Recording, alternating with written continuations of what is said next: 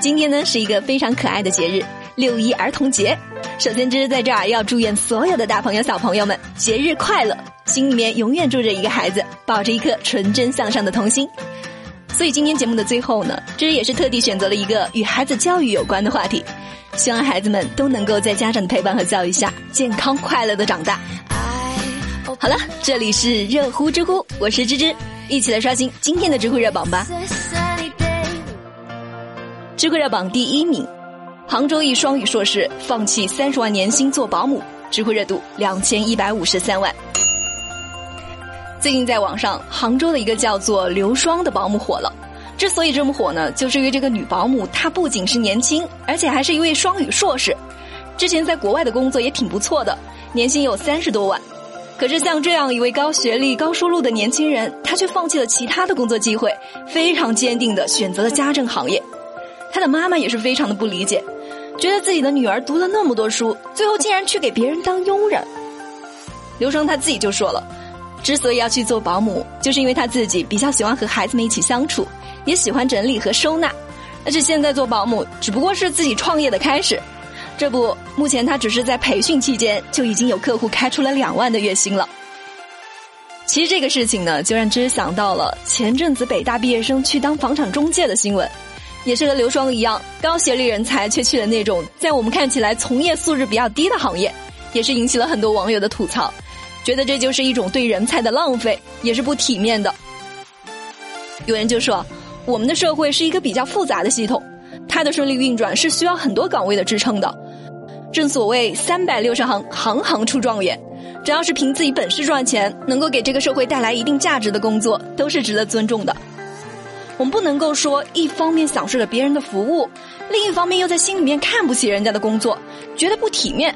这说白了就是对这些工作岗位存在一个刻板印象，是一种歧视。与其说刘双他们是思想解放，不如说他们是在发现商机。他们捕捉到了这些低端行业中高端客户的空白，这其实一点都不丢人，反而是非常有商业头脑，是用自己的优势在进行一次降维打击。那什么是降维打击呢？也就是高素质的人才，他不在自己这个能力水平去竞争，而是转向一些低端行业和地区，这样他就可以以最快的速度成为行业内的高端人才，领先占领这个市场了。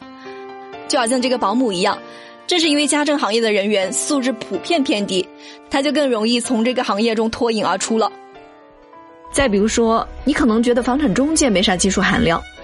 但是，当你面对一个懂资产投资配置、风险评估和控制，甚至还懂风水周易，把你的情况分析的头头是道的中介时，那你还能说他浪费所学的东西、工作丢人吗？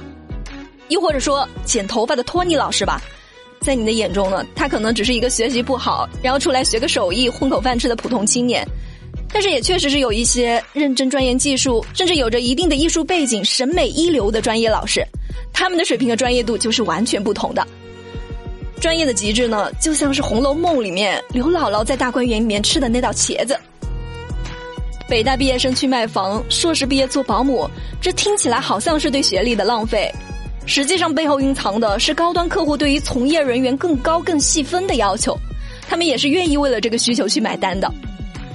相反，我倒是觉得这个女生非常的有魄力和勇气，也很清楚自己要的是什么。这份工作，不管是薪资水平和专业，都非常符合他的需求。关键是他自己还喜欢，以后也打算创业，相信他一定可以为家政这个行业带来更大的突破和发展。其实，不管大家支持的是哪一方的观点呢，只是看到这个新闻，还是觉得挺欣慰的。这也说明了我们所生活的这个时代呢，对于好工作的定义已经慢慢的开始在改变了。这也给了我们每个人更多的选择机会。每个人都不应该被世俗所定义，这就是一种进步。知乎热榜第二名，成都放开摆地摊，两个月增加十多万就业，知乎热度一千二百四十五万。一场疫情的爆发，导致很多餐馆、商店都关门了。今年我们国家也有将近四千五百万的人已经处于了一个失业的状态。为了减少疫情造成的经济损失，早在三月十五号，成都就已经将地摊经济合法化了。这两个月下来，成都新增了十万多的就业岗位，中心城市的复工率超过了百分之九十八，地摊经济它确实是有起到实质性的作用。当地的居民还说，感觉现在的成都充满了市井气，好像是回到了九十年代。知乎网友蝎子就说了：“地摊经济往小了说，它是一种低成本的创业方式；往大点说，中国的经济发展它也是需要降低创业者的成本的。我们这个社会中有太多的人，他们租不起店面，也可能暂时找不到合适的工作，可是又有养儿养女的压力，他们比任何人都需要一个谋生的门路。”这部分人除了是摆地摊，可能就没有更好的方法能够在这个城市里面维持生存了。你允许他们摆地摊，说白了就是给了他们一个就业的机会，或是给那些因为疫情而丢了工作的人一个缓冲的选择，让他们可以在最短的时间里面赚点钱，补贴一下家用，暂时度过这个难关。说实话，每次我看到那些因为城管来了就马上提着东西逃跑的商贩。特别是还有一些跑不动的老年人，我都觉得特别不是滋味。真的，生活太不容易了。允许摆地摊，这其实也恰好是中国特色的方式来促进市场的消费。什么东西它最能抚慰和治愈人心呢？那当然就是充满烟火味的生活了。疫情它除了对人的身体有伤害，它其实对人的心理也造成了伤害，让人们不太愿意出门，不愿意去面对面和人说话沟通。人都不出去了，那还怎么消费呢？消费它其实是要靠传染的。你想想，一大堆人聚在一起排排队吃几个烤串，买买实惠的小商品，听着小商贩们大声的吆喝，人心都活泛了，那消费也就增多了。消费一增加，企业就能多赚几个钱，就多雇几个人，被雇的人赚到了钱，他又去消费，这一来二去啊，经济就有活力了。这难道不比每个人发个几百几千的更有用吗？再来说，我们也都知道，商业机会它大部分都是谈出来的。晚上我们约个路边摊，然后包着小龙虾，喝着啤酒，喝嗨了，什么事儿都好商量。这种商业场景呢，比起穿西装打领带，坐在西餐厅里，或者是会议桌两盘谈判的效果要好得多，也更加的是接地气。也有人会说，放开地摊经济，它会影响城市的市容市貌。不利于城市的管理，影响了城市的文明创建。但是，到底什么是文明城市呢？一个城市的文明和先进，它从来就不只是在于它光洁的外表。一个国家，它的文明和发展，也不完全需要这些东西去装饰。这些东西都只是面子，而不是里子。国家的里子，最终还是要归结到广大人民群众生活当中，为老百姓真正的谋福利当中去的。成都好样的，为他点赞。知乎热榜第三名。我一年收入只有七万，老婆却想要孩子读一年五万的幼儿园，知乎热度七百八十四万。这位先生呢，他是在一个三线小城市四 S 店做销售，然后每个月的收入平均下来大概是六千块钱左右。儿子马上要上幼儿园了，他老婆就一直说要选一个好一点的学校，因为他老婆觉得能够读好幼儿园的，基本上都是一些有钱有势的人。以后儿子的圈子和他们的圈子就会有很多有用的人脉，可这位先生却觉得自己有多大能力就办多大的事儿，融不进的圈子强行的融进去也是没啥用的。难道说孩子读一万多一年的幼儿园就一定没出息吗？他老婆就因为这个事情啊，现在是每天都和他吵架，说他没出息、没有眼光和格局。说多了，他自己也觉得自己没出息，赚的太少了，根本就没有办法负担家庭的开支，光房贷每个月都要两三千，活着太累了。说实话，不光是她老公觉得累，其实我看到这个新闻都觉得累。如果说他老婆也赚的不多，老公一年赚七万块钱，光读书就要花五万，还有房贷，那你们到底靠什么生活呢？其实，在小城市里面赚六七千块钱也不算是很低了。作为一个老婆，天天说自己老公没出息，这真的会给老公带来很大的心理伤害。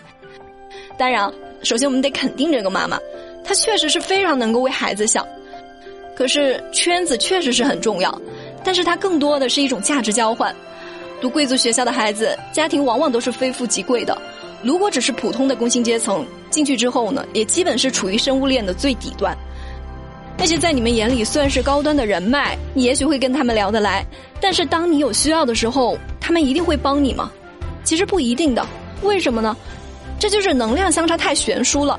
如果说你不能为对方提供等价的交换，那别人凭什么要帮你呢？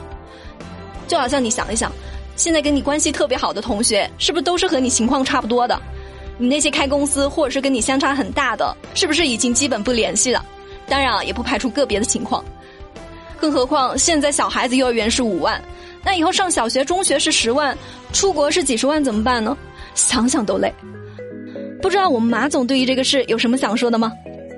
我先说个题外话啊，结婚之前的时候，双方这个消费观念就得达成统一。如果结婚之前没统一，结婚之后再去解决这个问题，我明确告诉你，很难。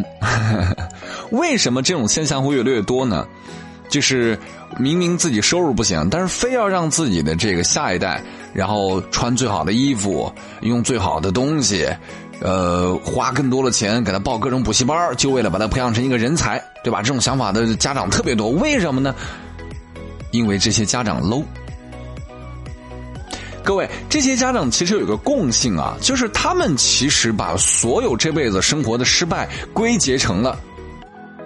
我的父母没有能力把我培养成大学生，我那代人没有条件好好学习，所以当我吃尽了苦头之后，我一定让让我的孩子不走我曾经的老路。于是我要让他上最贵的幼儿园，上最好的初高中，把圈子给你营造起来，将来他一定会出人头地。我说的对不对？你们是不是这么想的？其实这就是最大的陷阱。真的，这是精英阶层给你的陷阱。你会觉得，哦，原来他们的成功是靠圈层帮上去的。No No No，不对。我告诉你，什么叫圈层啊？圈层的核心其实是利益的交换。我曾经有一个朋友说，那个谁，淘宝那个马什么，我我跟他吃过饭。哎呀，我跟你讲，我们是一个商会的。我要是干什么活，我让他给我帮个忙，铁定。我当时听完之后就嗤之以鼻，当然他也是在吹牛掰了，他也知道为什么呢？认识他的人多的去了，但是他不认识你，因为你跟他没有形成交换的价值。这就好比一根稻草绑在大闸蟹上，可以卖八十块钱一只，甚至两百块钱一只大闸蟹，对吧？稻草会认为，你看看我跟大闸蟹绑一起能卖这么贵。兄弟们，清醒一点！当我们把大闸蟹买回去蒸熟之后，第一个丢掉的就是你那根稻草，毫无用处。我要吃的是大闸蟹，我从来也不可能会两百块钱买根绳，买根稻草，明白吗？这才是圈层的意思。如果你没有对等的实力，就不要混所谓的圈层。圈层那些人给你个微笑，那是最基本的教养和礼貌，并不代表你进入到了这个圈层。明白吗？你认为你花了很多的钱上了一个所谓不错的幼儿园，那些家长根本不可能带你玩也不可能因为说啊，这是我孩子的同班同学的父亲，于是我要帮他去干点什么事儿，不可能。所以家长们清醒一点，你是正方形就做好正方形该做的事儿，你是圆形就做好圆形该做的事儿，不要把脑袋削尖了，非要挤到圆形里面去，没有意义。各自有各自的生活轨迹，明白吗？最后再说给所有年轻家长，戳破你们的美梦啊！再好的学校都有差生，再差的学校也有优等生。就这样，我是马爷，明儿再会，拜拜。好了，有趣有料尽在知乎，我是芝芝，我们明天见啦。